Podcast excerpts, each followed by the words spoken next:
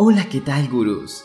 Quizás te resulte difícil recordar algunas cosas, tan sencillas como enviar un correo o una palabra, o quizás se te ha olvidado comprar la leche otra vez. Pues te cuento que no eres el único. Es más, recientemente me han comentado personas cercanas que su memoria ha empeorado. Y bueno, quizás se deba a un aspecto o a muchos. Por ello, Ahora se sabe que algunas personas con memorias asombrosas que solían recordar haber comprado una entrada de cine desde hace unos 10 o 15 años y que tenían en detalle en su memoria cómo lo hicieron, a dónde fueron, cuál fue su valor.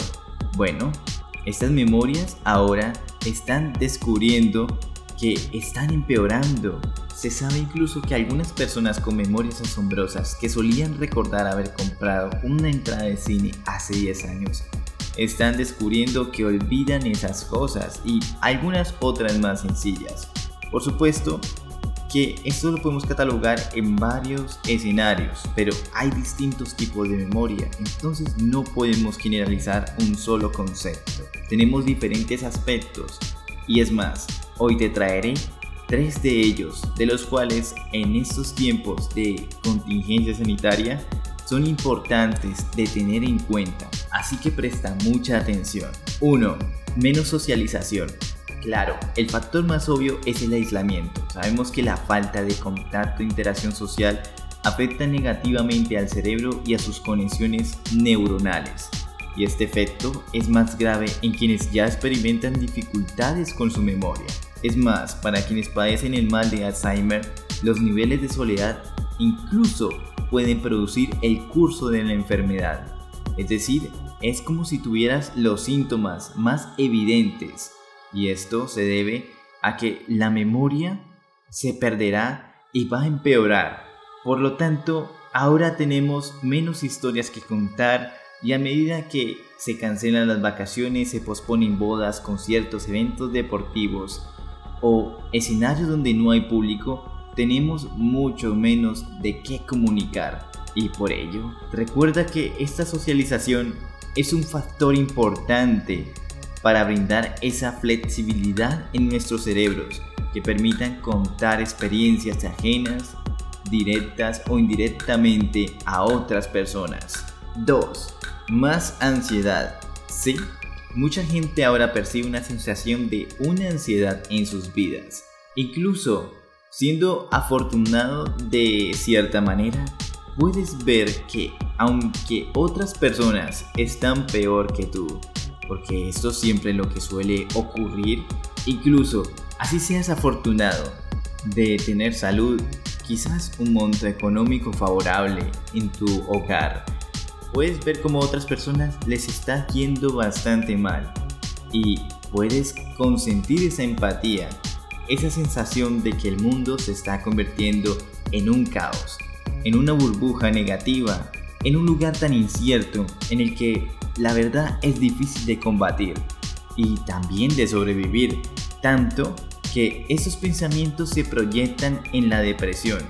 Y como lo sabes, esta y la ansiedad tienen un impacto directo en nuestra memoria, así que las preocupaciones de una u otra manera cobrarán factura en nuestra memoria de trabajo, dejándonos con menos capacidad disponible para recordar las listas de compras o alguna cosa sencilla que hay por hacer. Así que ten en cuenta esto. También la ansiedad puede ser tan desfavorable que incluso en tu jornada laboral que ahora probablemente sea en casa, en esas reuniones virtuales online vas a tener el mismo lugar, la misma pantalla y bueno, vas a estar ansioso por cómo la situación se está volviendo tan caótica y también puede empeorar tu desempeño laboral y de una u otra manera impedirte de que recuerdes ciertas cosas así estés laborando conscientemente desde casa con todo el tiempo disponible. 3. La importancia del trayecto al trabajo. Claro, en una oficina, colocar este ejemplo, puedes pasar por la sala donde tuviste una reunión en particular. Esto te puede recordar algo que necesitas hacer en estos momentos, como enviar un correo o simplemente agendar una reunión con alguien. Bueno, imagínate este escenario en casa, donde no hay señales que te ayuden a recordar los diferentes hechos o nociones que tienes que hacer en un prospecto o en un futuro. Así que esta memoria no puede etiquetar lo que está a tu alrededor y de esta manera recordar se hace casi que imposible. Igual, así lo puedas hacer, tendrás que utilizar un esfuerzo de más para poder conllevar esto en tu memoria. Te vas a dar cuenta que aquí en casa no va a estar los ascensores, no va a estar la flor, no va a estar el cuadro, no va a estar ciertos objetos que te permitirán recordar mucho más fácil. Y esta combinación de aspectos, créeme, que va a perjudicar tu memoria, sin importar la capacidad de la misma que tengas en estos momentos. Así que una manera de combatir esto es intentar salir y encontrar un camino de regreso a casa.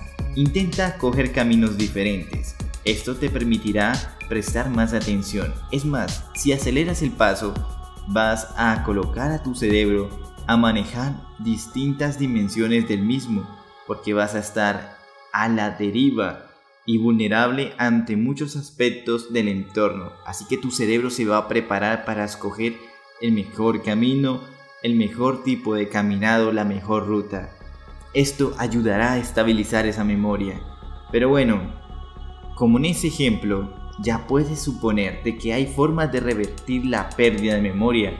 Así que, ¿qué podemos hacer?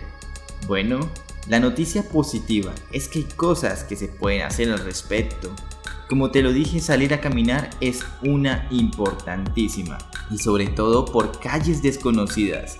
Esto hará que tu cerebro preste más atención e incluso reflexionar deliberadamente sobre tu día cada noche antes de ir a dormir puede ayudarte a consolidar tus recuerdos, coger esas experiencias y plantarlas en tu cerebro para que más adelante las puedas utilizar y puedas mejorar la toma de decisiones.